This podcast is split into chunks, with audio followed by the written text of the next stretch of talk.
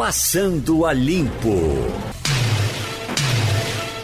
Então, Passando a Limpo começa. Vamos registrar aqui logo que a Pax Domini faz a doação de mais uma cadeira de rodas. Como ela faz todo começo de mês, está aqui a doação da Pax Domini. Passando a Limpo hoje, tem Romualdo de Souza, tem Igor Maciel e tem Fernando Castilho. Castilho estava mostrando a preocupação com uma resolução da ANTT, com, que envolve uh, taxistas, carros de aluguel, é especificamente em cima de táxi, né, Castilho? Por gentileza? Bom dia, Geraldo. Bom dia, Igor. Bom dia, Romualdo. Bom dia, ouvinte. Olha, é o seguinte: a informação que eu tive hoje pela manhã é de que é uma resolução de 2005 que a ANT agora decidiu apertar o cerco. Significa o seguinte, que um motorista de táxi não pode mais cruzar a fronteira do estado aonde está registrado. Ele não pode mais fazer um serviço, por exemplo, daqui para João Pessoa. Ele vai, se a NTT pegar, o carro dele é apreendido. Essa resolução nunca tinha sido aplicada na, na prática, mas a partir de agora, ou pelo menos essa semana, a fiscalização da NTT começou a ficar nas fronteiras né, e já houve apreensão de carros, inclusive carros de cidades vizinhas, porque é, a, a NTT diz que um táxi, por exemplo, que, que, que seja de uma cidade vizinha a, a, outro estado, não pode cruzar a fronteira, porque é proibido fazer serviço de táxi entre estados. A gente está vendo ainda como é que vai ser isso, porque é, como é que vai ficar na prática essa decisão, já que é uma coisa antiga, mas que nunca tinha sido levada a séria e que a NTT agora decidiu fazer a fiscalização. Deve ser dificílimo de, de, de, de trabalhar com isso, porque, veja, uh, isso já houve, por exemplo, com relação a Recife e Olinda, depois foi relaxando, relaxando, mas era uma guerra entre taxistas de Recife e taxistas de Olinda, porque os de Recife chegavam em Olinda e às vezes iam circular uh, lá por dentro e tal, e o de lá queria ter a vida dele. Isso é. hoje está mais ou menos metropolitanizado, né? Uh, mas já foi, houve um tempo que era briga permanente. Agora você veja como é complicado. O, o taxista de Recife, muitas vezes, mora em Olinda. Quer dizer, dizer que ele mora em Rio Doce. E aí vem de, de Rio Doce para Recife. Bom, aí eles uh, uh, criaram alguns instrumentos. Por exemplo, você pode, indo, você pode levar passageiro. Voltando, você não pode. Ora, mas vamos admitir que você pega um turista aqui no aeroporto e diga, eu quero ir para o Alto da Sé. Aí você vai ter que soltar ele lá, não pode pegar de volta. Veja é. como isso é complicado. Agora, se você estende para Alagoas, uh, uh, estende para Paraíba, é o mesmo problema, porque você às vezes vai com essa intenção. O cara contrata você aqui para ir e voltar. É muito difícil, não é, Castilho? É, vamos esperar agora. Eu vou pedir mais esclarecimentos. O fato novo é esse, é que é, a fiscalização da NTT agora está nas, nas estradas e parando todo o carro. Em alguns casos, segundo relatou um motorista de táxi com quem eu conversei hoje, a, a NTT até recolhe o carro. É muito comum haver contratação de principalmente Recife, João Pessoa, é, Recife, Maceió, porque o sujeito vai resolver uma coisa lá, é, usa um táxi como motorista particular e volta e resolve. É, João Pessoa tem muito isso. Então vamos ver se isso realmente está acontecendo de uma forma muito dura e ver o que é que se faz, porque tem que ter um modo de convivência. Até porque é o seguinte, imagina se o motorista decide ir para Tambaba. Sim. Não vai poder ir. Tá entendendo? O motorista não vai poder ir para Cabedelo, mesmo se for com a família, ele corre o risco de ter o carro apreendido. A gente vai ter que apurar melhor isso, mas é mais um problema. É, meu Castilho, quando você chega na, na, nas fronteiras, nas divisas, por exemplo, eu fui com o Ciro uh, um dia desses e, e uh, Ramos Silva ver a, a praça uh, de Graça Araújo, que vai ser inaugurada em Itambé. Você sabe, També é divisa, e També é, e, e, roda de fogo. Veja, é de um jeito, e, e, e a, a, divisão é dentro da própria cidade. Tem um, um pedaço que se você abrir as pernas, você fica com uma perna na Paraíba, outra perna em Pernambuco. Imagina como é que o carro pode se, pode se movimentar numa situação dessa, né, rapaz? É, vamos ver. Uhum. Igor? Muito bom dia. Bom dia, Geraldo. Bom dia aos ouvintes, colegas. O, assim, a dúvida, e aí tem que avaliar essa situação, Geraldo, Castilho, Romualdo, é que normalmente os taxistas, nesse caso aí que você citou, inclusive de Itambé, nesse caso que você citou de botar uma perna de um lado e passar para João Pessoa, aliás, e passar para Paraíba, você tem que avaliar se realmente não pode nem sequer ir. Eu acho que não, eu acho que está liberado para ir, Castilho. Deve continuar liberado para ir. Você vai, Agora, não pode pegar passageiro lá e voltar. Talvez seja essa a questão. Mas se você vai voltar com o mesmo que você foi? Porque é, é, é esse era o problema que acontecia aqui antigamente. Você, o taxista pegava o, o, o passageiro no Recife, levava ele para Olinda, tudo bem.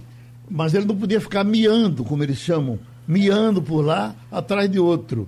É, é mas acontecia dele pegar o daqui, e é muito normal para quem pega turista, e circular com esse turista dentro do carro. O problema é você separar o jogo, o que é uma coisa e o que é outra, né? É, mas normalmente quando, quando ele faz isso, ele vai com o taxímetro ligado, normalmente a, a, fazem um acordo de algum valor, ele vira um motorista particular. E aí tem que ver como. E isso sempre funcionou dessa forma. Não sei como é que vão fazer para fiscalizar. Porque se chegarem para o motorista e disserem, olha, você está trabalhando aqui, você está.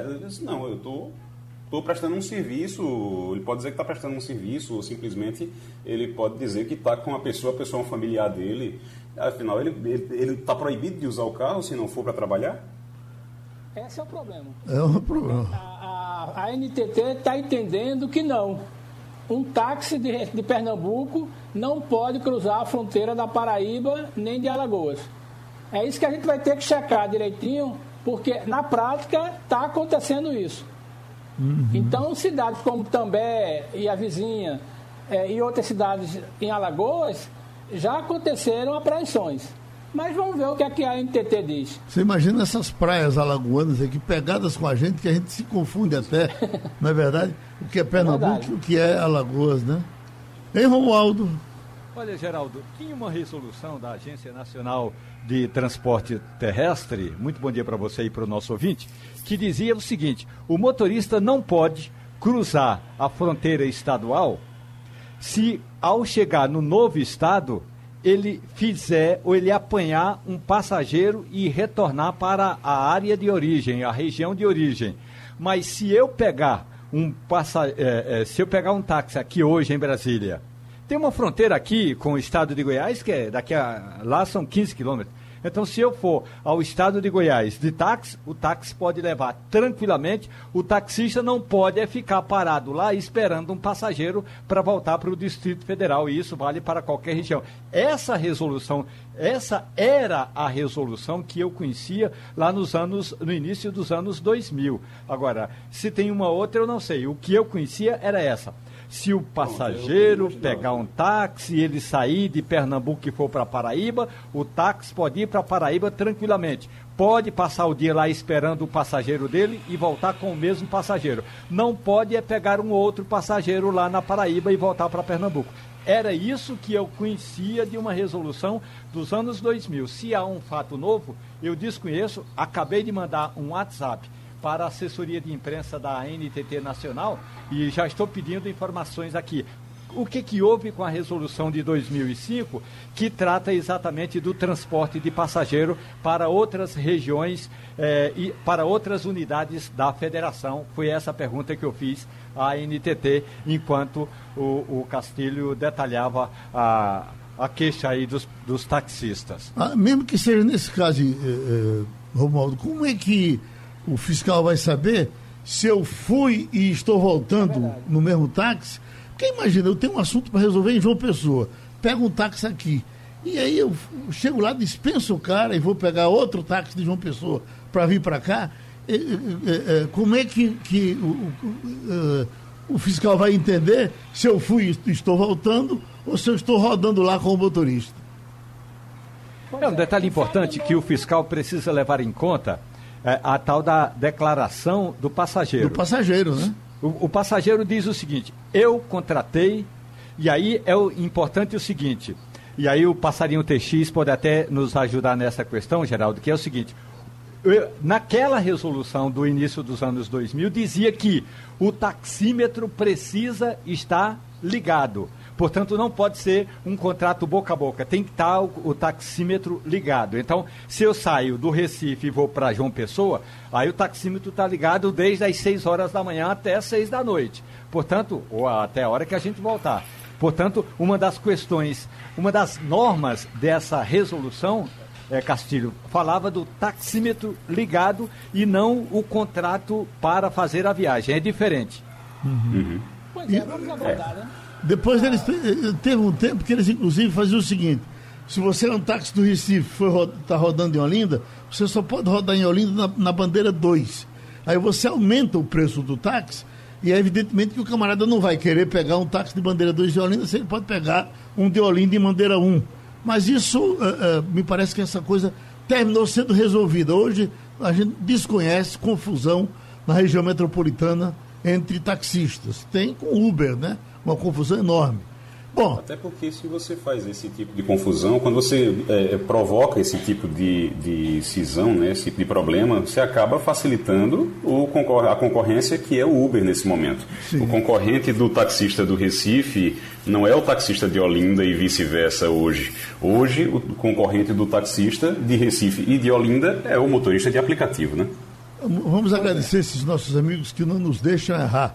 Eu devo ter dito aqui, em vez de pedra de fogo, disse roda de fogo. Já veio uma ligação aqui, um, um interativo de Itambé, eh, de Bildugui, Ita, eh, Bildugui Itambé, mandou aqui para o computador. Uh, bom dia, não é roda de fogo, e sim pedra de fogo. Sim, pedras. Roda de fogo é a novela, senhor. Roda, não, não, é roda de fogo, nós temos aqui um bairro no Recife. Uma favela. É, é já não é mais favela, já virou bairro, né?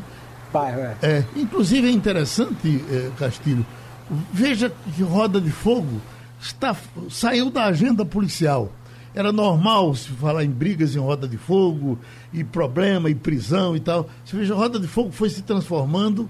Hoje, Roda de Fogo é uma coisa grande, é, organizada, não é? urbanizada, uh, dentro do possível, com, com, com uh, sanitarizada é, um bairro, né? Bem interessante, né?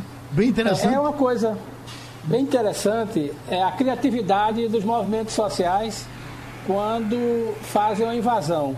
Se a gente for pesquisar, aliás, isso já foi objeto de, de estudo, de pesquisa, é as que são comunidades hoje, mas que na verdade ainda são favelas, tem dois tipos de ligação. Ou o político que ajudou a fazer aquela invasão, ou então homenagem, por exemplo, tem uma favela que chamasse Favela Miguel Arraes, e tem a favela é, Dos Carneiro, que era Nilton Carneiro, que virou bairro, ou então é, é nome de novela. Então você tem em Days, é, Roda de Fogo e tem várias outras favelas que foram criadas em função da homenagem à, na novela existente.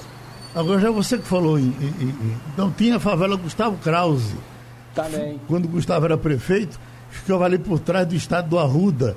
Ah, hoje, quando você vai lá, é, é, praticamente aquilo foi unificado ao bairro do Arruda. Mas o, quando você fala nos, em, em, nos carneiros, é, sei, certamente você conhece essa história, aqueles carneiros ali, dois carneiros, três carneiros, tem esses nomes porque aquilo era, era tudo de Nilton Carneiro e ele foi dando às pessoas. Não vendeu, não. Ele foi dando. Então, o Nilton Carneiro, uh, de saudosa memória, uh, tinha essa, essa, essa lembrança das pessoas de lá. Que muitos daqueles terrenos eram de Nilton Carneiro e ele deu para as pessoas. Aí nasceu o Carneiro 1, Carneiro 2, Carneiro 3. O André de Marcos Freire está nos advertindo aqui para um detalhe. A separação de estados é divisa de cidades limite, de fronteira só entre países. Tá certo, velho. Muito obrigado. Se a gente estivesse escrevendo para o jornal, certamente não diria isso, porque a gente ia falar com mais cuidado. Como está na rádio falando à vontade, e fronteira fica melhor de dizer, fica melhor de definir, mas aí tá certo. O André já nos corrige aqui de forma bem correta. E ainda tem esse aqui que diz: olha, se você pensar comprar uma cueca, comprar parafuso, uh, saco de cimento, for um feriado e tiver tudo fechado no Recife, pode vir para a Roda de Fogo, que tem tudo aqui para vender. Olha aí, o negócio tá bom. Mas vamos entrar uh, nesse grande assunto de hoje, que é a repercussão do debate de ontem, do debate dos candidatos a presidente dos Estados Unidos, ou a, a eleição americana, já que um é presidente uh, e, e, está disputando a, a, a, reeleição. Se eu tivesse, nós estamos com o professor Thales Castro, e certamente os amigos terão muito interesse em falar com o senhor, professor. Se eu tivesse, se você me perguntasse quem ganhou o debate de ontem, eu achei o, o, o Trump com mais personalidade, mais. Não é só agressividade, até porque o outro foi agressivo também. O outro era pé no bucho, mão na cara, esse indivíduo, e não sei mais do que. Então, uh, eu diria, foi, foi Trump. Mas de madrugada, eu ouvi a informação que estou correndo para trás para confirmar, mas a informação que eu vi na Rádio Bandeirantes de São Paulo, eh, de, pegada de, de, dos Estados Unidos, não sei se, se confirmada, de que já teriam feito a primeira pesquisa com relação ao debate de ontem, teria dado 60 uh, uh, para Biden e, e 28 para Trump. Biden com 60, 28 Trump, teria sido uma lavagem. Eu não sei uh, rigorosamente se já tem esse resultado dessa pesquisa, se já tem pesquisa feita. Eu ouvi isso de madrugada e reproduzi aqui. Mas, professor Tales, quem venceu esse debate? Muito bom dia, grande comunicador Geraldo Freire, bom dia a todos os articulistas presentes e a todos os ouvintes. Olha, é uma pergunta que não quer calar, né? Ao final de todo grande debate presidencial, quer seja numa democracia madura como é a americana, ou quer seja até mesmo aqui no Brasil, a gente se pergunta quem é que saiu vitorioso. A gente tem sempre essa expectativa de vitória sobre o oponente. E aí eu acho que são necessárias algumas outras nuances né, de análise para a gente é, retratar um quadro aí mais completo. Primeiro que esse primeiro debate, né, conduzido aí pela CNN, né, tendo aí como mediador um jornalista da Fox News, né, o Chris Wallace, e ele sendo da Fox News, a gente entende que é uma, um veículo de comunicação muito uh, em prol da direita, em prol do presidente Trump. Embora o, o debate tenha sido articulado, né, uh, hospedado pela, pela CNN numa universidade lá no estado de Ohio. Então, nesse primeiro contexto, a gente menciona que todo debate ele precisa ser propositivo e informativo, no sentido de apresentar aos eleitores quais são as bases e propostas dos candidatos. Mas o que a gente viu ontem foi, na verdade, um show de descompostura, né? um show aí muito agressivo uh, por ambos os lados. Embora eu tenha percebido Joe Biden, que tem 77 anos, um pouco mais abatido, né? um pouco mais, é, digamos assim, é, combalido né? pelo trator de 74 anos, que é o Donald Trump. E aí, é, Geraldo, quando você menciona que essas primeiras radiografias, as primeiras pesquisas saídas na madrugada, a gente já vê é, vitória a de Trump, perdão, de, de Biden, né, como você disse bem. E, inclusive, vi uma, uma, uma, primeira radiografia de pesquisa pela CNN. A gente sabe que todo veículo de comunicação tem a sua linha editorial, e por ter a sua linha editorial, tem seus posicionamentos políticos, doutrinários ideológicos. Às vezes, esses posicionamentos são mais claros, né, como é o caso do New York Times, como é o caso da CNN, às vezes são mais sorrateiros, né, como é o caso do Washington Post, por exemplo. O fato é que todo veículo de comunicação tem a sua linha, e todo veículo tem também os seus posicionamentos é, político-partidários, mesmo que, pela ética jornalística, a gente deve sempre manter uma certa isenção, né? a gente deve manter uma certa neutralidade diante dos fatos, permitir sempre o contraditório, as duas visões sobre o mesmo fato e por aí vai. Mas Evidentemente, Geraldo, a, a, a, pesquisa ontem revelada, logo depois do debate pela CNN, indicou de fato uma vitória, vitória de Biden. Né? E aí a gente sabe que a CNN tem essa, linha anti-Trump. Ah, por outro lado, a gente vê umas pesquisas vinculadas pela própria Fox News mostrando que é, Trump avassaladoramente, essas são palavras da própria Fox News, avassaladoramente triturou né, um Biden cansado, combalido e cabisbaixo. E aí eu devo concordar em parte com essa assertiva, porque eu percebi e vi o debate muito atentamente e vi Biden sempre se posicionando de cabeça baixa. Eu acho que é uma tática muito interessante, midiática, sobretudo num debate de grande importância como esse, de que a Câmara, ao retratar o candidato, né, naquele foco, naquele close lá, uh, o candidato não fique com a cabeça muito baixa, porque passa uma mensagem subliminar muito, é, é, digamos assim, é, negativa. Né? A gente observa que nos debates presidenciais, igualmente inflamados lá de 2016, a gente sempre via as estatísticas, as pesquisas pós-debate mostrando derrota do Trump. Né? Sobretudo o primeiro grande debate que teve lá com Hillary Clinton, que Trump foi é, triturado, isso nas pesquisas de opinião. E é isso que a, aquele fenômeno lá, Geraldo, da maioria silenciosa acabou é, revertendo o jogo nas urnas e mostrando a vitória para Trump.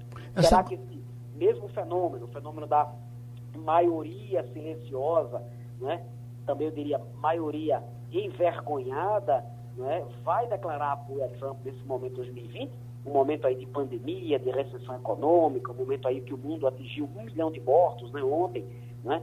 E, então, essa é a chave. Eu acho que ambos foram derrotados. Né? A minha análise final é que ambos foram é, derrotados pela precarização das agressões mútuas, né, pela, pela, pelo, pelo show de descortesia, né, as sucessivas interrupções de Trump contra Biden uh, são interrupções que, é, uma estratégia política que é de quebrar a linha de raciocínio, né, de fala argumentativa uh, do Biden, né, e isso realmente, às vezes, pode gerar é, um efeito negativo, né, que é conquistar votos para Trump, mas, na verdade, pode também trazer muita reação negativa do eleitor médio, né, muita, muita contrariedade.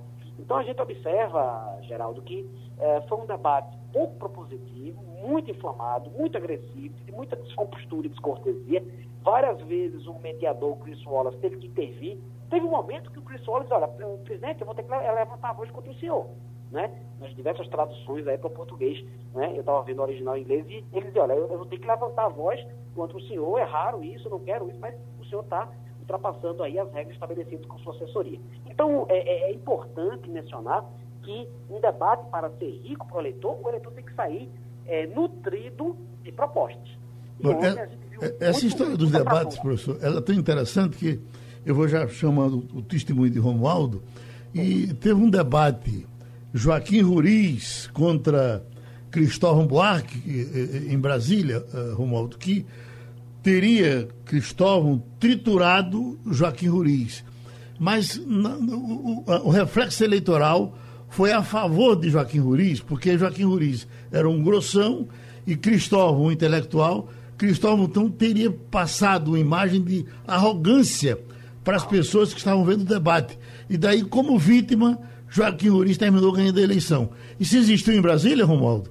Isso foi na eleição de, dois, de 1998, Geraldo o debate entre Cristóvão Buarque, do PT, e Joaquim Ruriz, do MDB. Brasília estava literalmente rachada ao meio. Na periferia estavam os azuis de Joaquim Ruriz e nas, no centro e nas cidades, digamos, mais próximas de Brasília estava o vermelho de Cristóvão Buarque. O debate foi algo do tipo catastrófico de quem analisava como. Eh, o candidato do PT, Cristóvão Buarque, tratava Joaquim Roriz, inclusive recomendando que Roriz estudasse, fosse estudar, que era um analfabeto. Não deu outra. No dia seguinte, o Joaquim Roriz estava literalmente eleito, porque se todo mundo achou que no debate eh, Cristóvão Buarque massacrou Roriz, Roriz estava fazendo, usando a tática da vítima, da vitimização, professor. E isso pode ser o mesmo fenômeno de Biden ontem. Ele se auto-vitimizou para dizer que tinha sido triturado por Donald Trump. Geraldo. É Igor está entrando, pois não, Igor? É exatamente isso que eu queria citar, porque tem muita gente que está. É, olha, mas quem assistiu principalmente o debate ontem diz: mas a gente viu Trump partir para cima de Biden, Biden estava abatido, como é que essas pesquisas estão dizendo que Biden foi melhor no debate? O que acontece é que, eu até estava conversando isso ontem, estávamos assistindo, eu na minha casa e o Felipe na dele, estávamos assistindo juntos, de certa forma, comentando o debate. E eu até dizia isso, o Felipe Vieira, que fez a, a reportagem hoje para o Jornal do Comércio, inclusive, e, ele tava, e a gente estava dizendo exatamente isso. Disse, olha, é, isso na verdade é como se fosse uma dança eles têm, cada um sabe o seu ritmo, cada um sabe o que é que o seu eleitor espera e como, até onde pode ir para conquistar o eleitor do outro. Então, não é nada ali é por acaso, eles estão ali muito bem preparados. Trump sabia que precisava partir para o ataque porque seria acuado se não fizesse isso, e Biden tem uma perspectiva, através de, de, pesquisas, ele tem uma boa perspectiva do que é que espera o eleitor dele e também do que é que, até onde ele pode ir para conquistar alguns eleitores de Trump. Então, ele tem essa, essa, esses números, ele tem pesquisa para isso e, com certeza, ontem não faltaram momentos em que era possível ele é, levantar o debate, colocar o dedo na, eh, em riste para Trump, e ele evitou fazer isso. Só fez em um momento, quando Trump é, falou do filho dele, e aí no momento de falar do, da família, ele se exalta. E aquilo ali é exatamente para mostrar para o eleitor dele que ele está disposto a se exaltar se for para defender o que é dele, a família dele, as pessoas que são caras a ele. Então, isso tudo é uma construção de imagem que eles fazem, é como se fosse uma dança realmente naquele momento. Mas eu queria perguntar para o professor Tales, porque o Brasil entrou no meio do, do debate em determinado ponto. Biden prometeu que ia dar 20 bilhões para combater a devastação, os incêndios na floresta amazônica, mas que ia ter que é, Bolsonaro ia ter que é, é, aguentar a pressão dos Estados Unidos em relação a isso. É, isso é bom ou ruim para o Brasil? Olha, é uma mudança de postura, né? é uma mudança tectônica no relacionamento bilateral caso o democrata Joe Biden seja eleito. Né? Porque aí você vai ter literalmente um governo, ou dois governos aí de coabitação. O que, é que eu quero dizer com isso? Você tem ainda Bolsonaro com dois anos de mandato, não é? visando já as eleições de 2022, mas estamos com esse primeiro mandato dele, não é? e Biden é, entrando, né, sendo é, empossado no dia 20 de janeiro de 2021, ano que vem. E aí você vai ter duros dois anos pela frente no governo aqui no Brasil de direita nacionalista, de populismo de direita, digamos assim, você tem muitos nomes né, para qualificar uh, o presidente Bolsonaro agora, e um governo que a gente pode qualificar de centro ou de centro-esquerda, dependendo das micro-nuances que você tem a partir da cultura é, política do Partido Democrata lá em Biden. Então isso vai gerar muita é, dificuldade de relacionamento. Por outro lado, é uma voz nova, é uma voz que coloca outro patamar de valores, outro patamar de prioridades no campo da preservação ambiental, por exemplo, no campo da, é, do controle das emissões, não é que tanto na agenda de Trump quanto na agenda interna aqui brasileira não são estrategicamente prioritárias. Então você vai ter mudanças finadas uh, estruturais caso é, Biden seja eleito, gerando muitos desafios no campo diplomático, no campo uh, político, uh, no campo do agronegócio e, e uma série de agendas bilaterais. Ok. Vamos dar um abraço do professor e vamos aguardar os acontecimentos. Quer dizer, o senhor já confirma que as pesquisas estão dando que Biden ganhou o debate, não é isso? É, uma série de pesquisas estão mostrando uma, uma vitória de Biden, não é? E, obviamente, eu só vi uma única pesquisa, que é da Fox, né, que tem um alinhamento aí com a direita republicana, dizendo que é, é, é, é Trump foi vitorioso. Então a gente está naquele limbo, embora tendenciosamente você tem majoritariamente opiniões da vitória discreta de Biden. Ok, muito obrigado. Já estamos com o advogado trabalhista Marcos Alencar, em cima de uma pergunta aqui de varejo, mas interessante para um grande número de pessoas que certamente quer saber detalhes. É uma manchete que vem da Paraíba. Tribunal Regional do Trabalho reconhece vínculo entre motorista e a Uber. O Tribunal Regional do Trabalho da Paraíba reconheceu, numa decisão de ontem, a existência de vínculo de emprego entre um motorista de João Pessoa e a empresa Uber do Brasil Tecnologia. Qual o efeito colateral dessa decisão, doutor Marcos?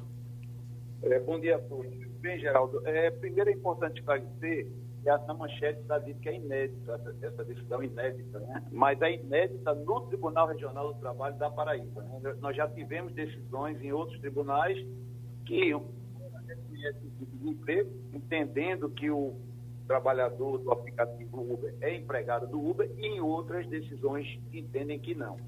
A maior parte das decisões entendem que não há vínculo de emprego.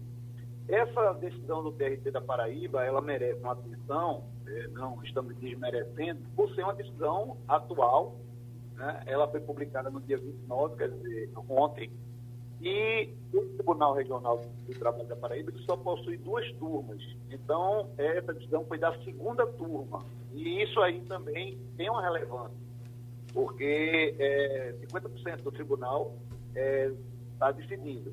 E, e a decisão ela é muito bem fundamentada naquilo que nós já falamos aqui. Né? Nós já abordamos esse assunto, eu tenho inclusive artigos publicados que, na metade do ano de 2019 dizendo que a solução para esse problema é uma regulamentação da relação do trabalhador com o aplicativo. Como existe um representante comercial, que não é regido pela CLT, mas existe uma lei própria, como existe um salão de beleza chamado Salão Parceiro, foi anunciada na época do governo Temer, que também não é em vínculo de emprego, mas existe uma regulamentação de direitos mínimos. Por quê? Se você ler essa decisão da Paraíba, que nós estamos aqui comentando, você se convence das razões do, do desembargador ir lá. E se você ler uma decisão contrária, por exemplo, TRT de São Paulo tem decisões contrárias, você também se convence. Por quê? Porque essa relação Uber, trabalhador, aplicativo trabalhador, é uma relação disruptiva, é uma coisa nova. Quando os princípios da CLT, é, a base da consolidação das leis do trabalho foram criadas, não existia esse tipo de relação. Então, existem argumentos para condenar e para absolver. Então, qual é a solução para isso? É regulamentar, porque na hora que regulamentar, todos os tribunais terão que seguir o que está previsto na lei. Então, a, a gente vem batendo nisso de forma severa, porque são muitos os trabalhadores que estão nessa condição ainda mais agora com essa pandemia, e o Congresso Nacional não se posiciona. Na hora que o Congresso não se posiciona, o Judiciário ocupa o lugar dele, porque tem que dar uma satisfação à sociedade, e aí temos decisões tão díspares, tão conflitantes. O, uh, doutor Marcos, eu acho que já lhe falei sobre isso aqui. Eu acompanhei os tempos das frotas de táxis aqui, hoje elas praticamente inexistem, mas uh, uh, os, você tem as frotas grandes frotas de Manel Salgado, de, de Zeca e de tantos outros.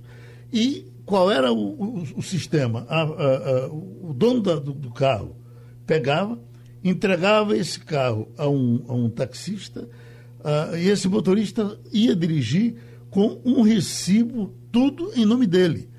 E deixava um recibo assinado lá com ele, sem data. No dia que ele queria mandar tomar o carro, era só completar lá e, e pegar o carro de volta. E isso uh, uh, rolou aí durante muito tempo. Os taxistas nunca. Não me lembro de taxista ter conseguido ganhar uma questão contra a frota na Justiça do Trabalho. Com o Uber, o, uh, carro é, é, é, exatamente da empresa. Alguém dá esse carro para o motorista dirigir. E o documento não está em nome do, do motorista, está em nome da empresa, não é isso? Veja bem, é, nós temos dois, dois, duas situações. Eu me, eu me recordo dessa época que você está mencionando, que era interessante, era um investimento. Às vezes, fazer, compra uma praça de táxi, era assim que as pessoas diziam, e dizia, você faz um, você agrega o carro, né? A, a uhum. pessoa é, pegava aquele carro, usava e pagava uma renda. Isso desvirtuava a situação do taxista, que foi uma praça criada para que a pessoa autônoma tivesse uma ocupação. Uma, uma empresa tivesse várias não era, não era esse sentido. Por isso que existia essa história aí do documento que você acabou de falar. Mas o que decide, Geraldo, se tem vínculo de emprego ou não, uma palavra só, subordinação. Subordinação é cumprir ordens. Se você liga para mim e diz, Marcos, você tem que estar aqui, feito aquele horário que você está postando o vídeo aí das suas piadas, às três da manhã, para debater comigo todos os dias, senão você vai ser apenado eu passo a ser seu empregado, porque você está me dando uma ordem. Eu digo, Geraldo, eu não posso, porque nesse horário eu estou dormindo. Então, eu não sou seu empregado.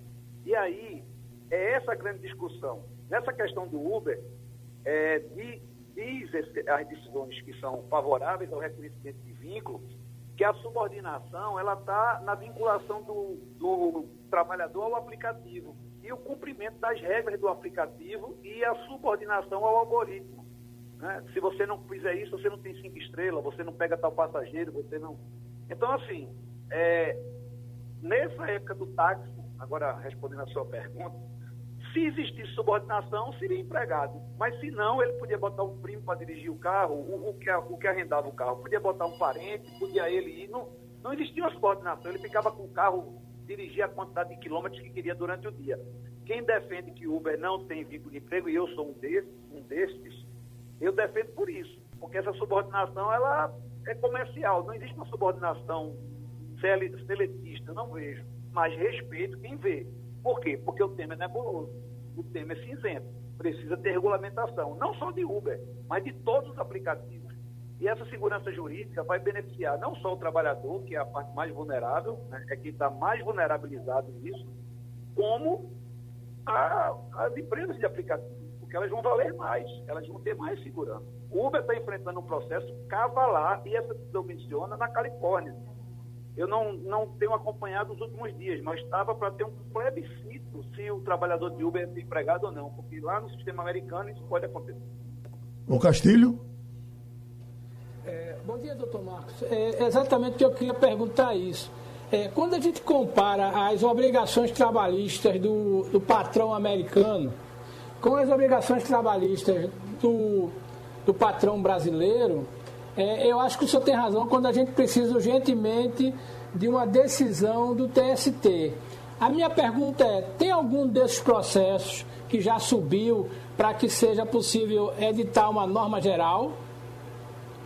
Veja só, ainda não. E a instância máxima trabalhista, ela, o TST, que é o Tribunal Superior do Trabalho, ele possui oito Uma turma pode entender diferente da outra. E a instância máxima trabalhista se chama S sapo debitado e de, é, individual, chama seção de difíceis individuais, que é a instância máxima trabalhista. Se o STI achar uma, tomar uma decisão, as demais turmas terão que ter, mas ainda não chegou lá.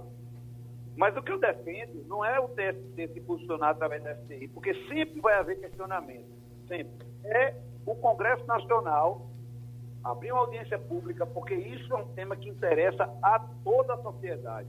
Veja, nós não estamos aqui falando de uma relação privada entre um trabalhador de aplicativo e o aplicativo, não, a empresa de aplicativo, não.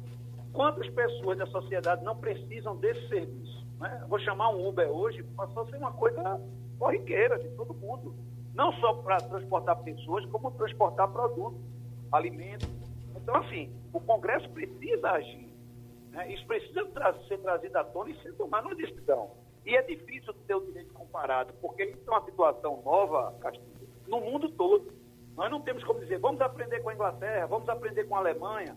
Essa questão da disrupção, do desemprego tecnológico, dos novos mecanismos né, de, de relação, é no mundo todo. Então nós temos que ser protagonistas e o Congresso tem que colocar isso na pauta de discussão, tem que abrir isso, trazendo o TST, Ministério Público do Trabalho, toda a sociedade para discutir isso, inclusive os representantes dos aplicativos e dos trabalhadores também. Esse assunto rola em Brasília, Romualdo?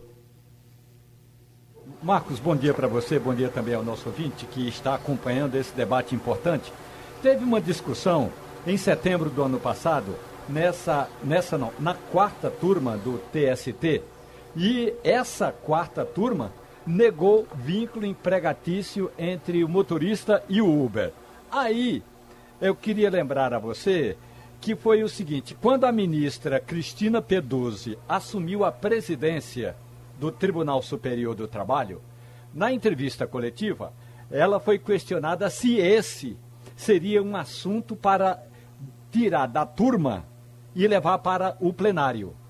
E aí ela disse, ela usou exatamente esse seu argumento, Marcos Alencar. Esse tema não é um tema para ser resolvido pelo Tribunal Superior do Trabalho. Esse tema não pode ser judicializado agora, quando o Congresso Nacional poderia iniciar o debate. Portanto, ela afastou em definitivo embora a quarta turma tenha votado por unanimidade que não há vínculo empregatício, mas ela afastou em definitivo da tal da jurisprudência ou levar esse tema para o plenário do Tribunal Superior do Trabalho. E aí, agora a gente vai ter de esperar o Congresso Nacional se mexer, Marcos. Pois é, deixa eu só fazer um, um complemento. Tudo que você falou, perfeito, é, Romualdo. É o seguinte, nem que o TST decida, vamos supor que as oito turmas decidiram o processo sobre isso. A relação é muito de fato. Eu posso ser Uber e você também. Eu dirigi todos os dias e você dirigir uma vez por semana. Porque o Uber, quando ele foi criado, foi criado para ser um bico. A pessoa ia trabalhar, quando voltava para casa com o carro vazio, fazia o Uber para ganhar alguma coisa. Não era para ser uma, uma atividade principal.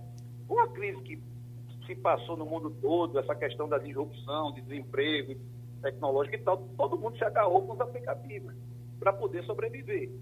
Então, isso que ela disse, que você acabou de dizer, é perfeito. Agora, eu ainda vou mais longe. O Congresso tem que agir, tem que ser ele. Por quê? Porque cada processo é uma relação de fato específica.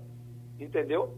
A não ser que o Tribunal Superior do Trabalho faça como fez com as diaristas, no caso das domésticas. Ele, ele disse, se for mais de dois dias na semana, será considerado vínculo de emprego doméstico. Se for até dois dias, não, é prestação de serviço a não ser que faça uma decisão modulada. Mas isso é uma, entre aspas, gambiarra. O correto é que o Congresso Nacional regulamente. E aí as coisas é, é, é feitas de forma organizada e disciplinada. Pronto, a gente agradece ao doutor Marcos Alencar essa contribuição. Está com a gente o advogado previdenciarista Paulo Perazzo. A Fúria de São Paulo traz hoje essa manchete segurado do INSS poderá optar por perícia ou adiamento do auxílio-doença. Eh, doutor Paulo Peraz, eu estava entendendo que se tinha a ver alguma coisa com a greve eh, parcial ainda dos peritos. Eles antecipariam alguma coisa enquanto dava tempo os peritos voltarem e eles tomarem a solução definitiva. Mas eu estou lendo aqui que é uma portaria do, assinada ontem. Segurados do INSS que estão tentando receber o auxílio-doença poderão optar entre o adiantamento de um salário mínimo ou a perícia médica para a concessão do benefício. Pode traduzir isso para a gente, doutor Perazzo? Posso, vou tentar ser o mais breve possível, porque hoje eu tenho até três boas notícias para dar. Uhum. Isso é o seguinte, principalmente para as pessoas que ganham mais de um salário mínimo. Tem gente que ganha 2 mil, 3 mil, e aí a perícia está demorando. Como, cara, ele pode optar a receber R$ 1.045, que é um salário mínimo, então ele não faz a perícia e deixa de lado essa história de receber, por enquanto, os 2 mil ou 3 mil dele. Então, é uma antecipação. Ou ele pode é, escolher a perícia é, e receber os 2 ou 3 mil por mês dele. Existem algumas localidades que a fila da perícia já está grande. Seja porque é, voltaram todos de uma vez, a demanda era pequena, etc. Então, em algumas localidades, vale a pena fazer a perícia, principalmente para essas pessoas que ganham acima de um salário mínimo, ou se a pessoa quiser é, ganhar apenas um salário mínimo, como antecipação, pode requerer. Agora, não pode requerer uma coisa é, e outra. Então, vai ter que escolher uma das duas coisas. Se houver diferença a ser paga lá na frente, então ele vai receber a diferença. Mas aí tem gente que está precisando muito do dinheiro agora e ao invés de 3 mil, prefere mil reais e a perícia ser realizada bem depois. Outra notícia, Geraldo, que eu tenho, essa, essa é muito interessante. Olha, com essas, essas regras da Previdência é, novas, está é, tá se chegando uma coisa, muita frequência lá no escritório. Muita gente tem sítio Muita gente tem problema de vista crônico, é, tem tendões, tem dores crônicas que atrapalham no trabalho. Eu queria dizer o seguinte: existe uma lei que é a lei dos, é, das aposentadorias para os deficientes, mas a pessoa tem que pedir que essa é, deficiência seja reconhecida. Então, você que tem dor de coluna, e é uma dor de coluna crônica, que o médico já testou que você não vai ficar bom dela, uma, um pico de papagaio, um problema nos joelhos, um problema de vista mais sério, que você não consegue ler, tem, tem que usar, usar fundo de garrafa, isso lhe traz problemas para você enxergar é, o monitor, etc. É uma grande ideia você já se habilitar como deficiente. Temos mais de 30 milhões de deficientes. São deficiências de caráter leve, não são graves, não é nada que a pessoa possa se aposentar por invalidez ou conseguir um auxílio doença. Mas se você conseguir essa classificação dessa sua dor de coluna como crônica e que lhe traz problemas, você não consegue passar sentado muito tempo, etc., você pode adiantar a sua aposentadoria em dois ou até cinco anos. Então, você que tem essas dores, comece a, através do meu INSS, requerer que você seja colocado como deficiente, é, ainda que na qualidade leve. Temos 30 milhões e ninguém sabe disso. É uma grande dica que eu queria dar para o pessoal. E uma última dica que eu estava louco para falar a vocês era o seguinte: quem tinha ação da Telebrás e que vendeu, pessoal que tinha transformado em Telemar na época, já vendeu, etc. Eu queria dar uma dica que é o seguinte: na época que a Telebrás ela foi sentida, foram 12 companhias diferentes. E esta semana eu tive a felicidade. Felicidade não, porque foi coisa de minha mãe, minha mãe morreu, é, é, lembra minha mãe, inventário, mas eu, como eu sou inventariante, agora eu tive que ir. É, algumas ações dessas não foram é, é, colocadas em bolsa. Então, por exemplo, bancos como o Santander, se você for lá e disser, olha, tem alguma ação, eles não dizem porque é um sistema novo. Mas se você for procurar no sistema do antigo Banco Real, talvez exista é, ações é, dessas 12 companhias descendentes da Telebrás e que às vezes não foram negociadas em bolsa e você tem um dinheirinho a receber.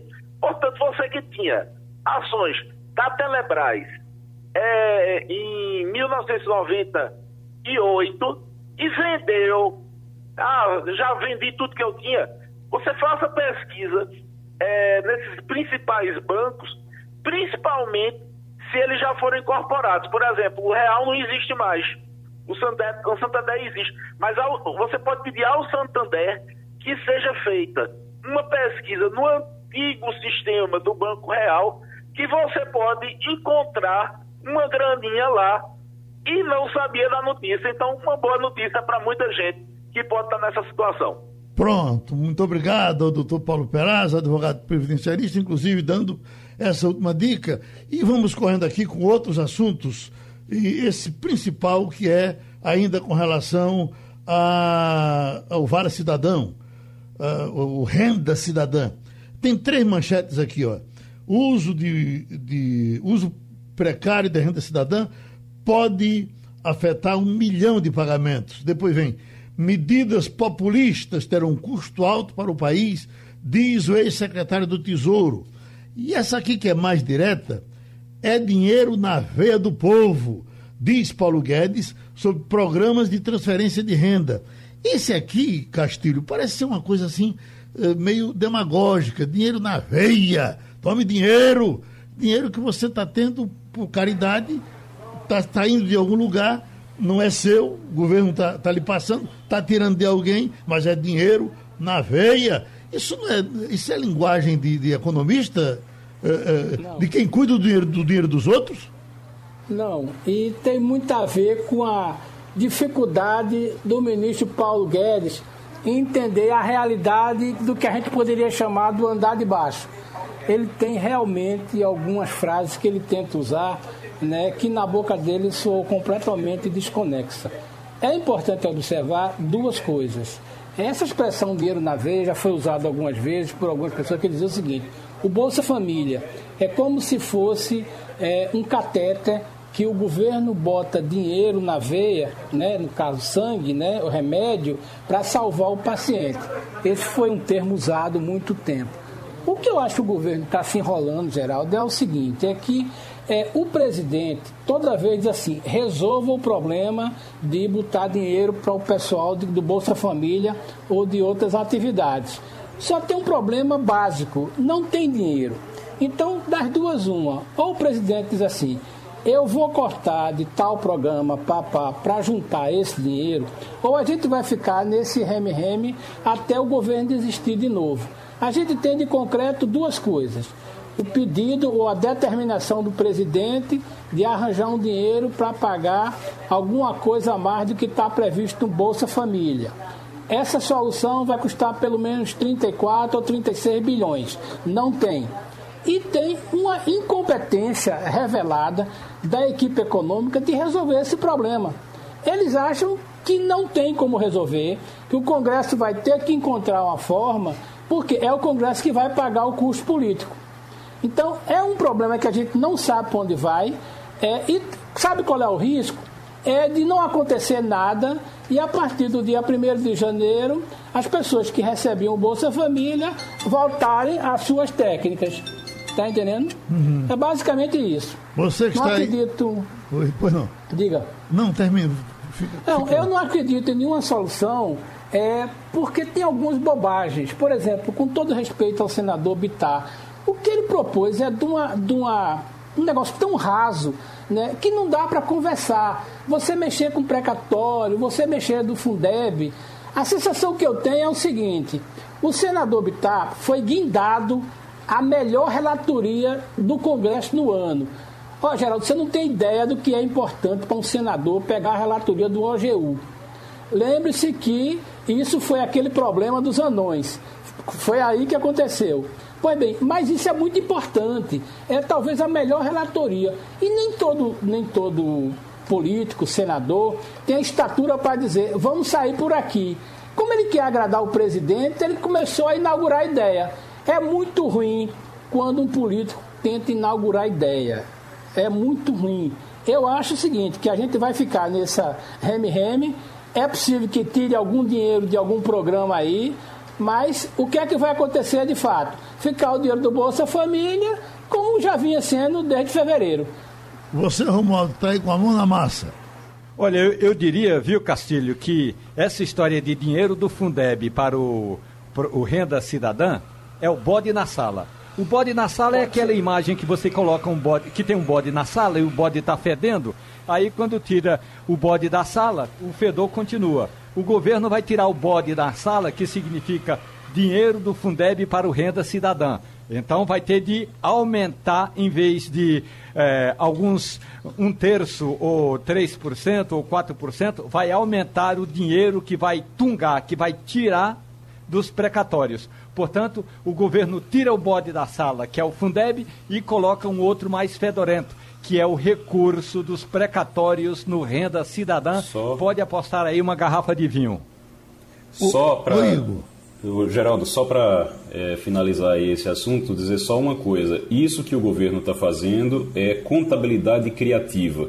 Isso ele faz se apoiando e confiando no centrão, de que o centrão, de que ninguém vai reclamar porque qualquer coisa o centrão protege. Só quero lembrar que Dilma fez isso, confiou no Centrão e o resto da história a gente sabe qual foi. Amigos, terminou o Passando a Limpo? Passando a Limpo.